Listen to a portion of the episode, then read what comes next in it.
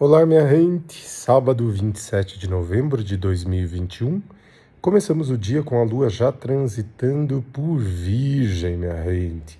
Virgem é um signo que naturalmente quadra Sagitário, onde está o Sol nesse momento, e por isso, hoje às nove e meia da manhã, nós começamos a fase minguante da Lua, o momento em que a Lua entra no seu último quarto, na finalização do seu ciclo escorpiano, em que, em que tivemos um eclipse da lua cheia em touro e que se fecha esse ciclo para que se abra um novo em Sagitário, que também será um eclipse de lua nova, um eclipse total do Sol em Sagitário no dia 4.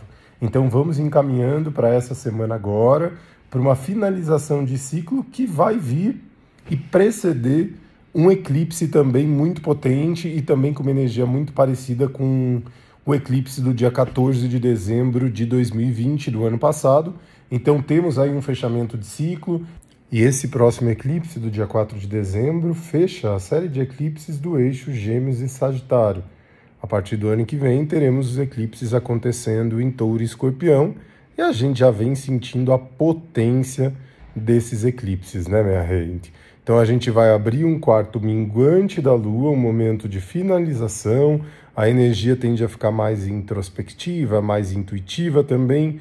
Virgem é um signo relacionado à saúde, minha gente. Então é um excelente momento para trazer atenção para os hábitos, que também tem a ver com Virgem, a rotina diária, que de repente estão precisando de um ajuste, aquelas questões que a gente vai arrastando, sabe, dentro da nossa cabeça, que a gente vai dizendo assim: ah, não, isso não tem problema manter mas a gente tem a consciência de que não funciona e fica insistindo naquele processo.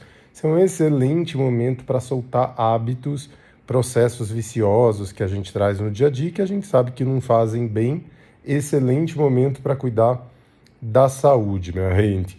Voltando para a energia desse sábado, pela manhã a Lua vai quadrar o Sol, começando a sua fase minguante, vai quadrar Mercúrio também, pode trazer uma energia mais desajustada, muitas informações desencontradas, então parece que a gente quer fazer alguma coisa, mas tem um monte de outras coisas no ar e a gente não consegue assentar. Então, traga bastante presença para o momento em que você está vivendo, para aquilo que você quer fazer também. Atenção para não ficar lá na frente, nem preso lá atrás.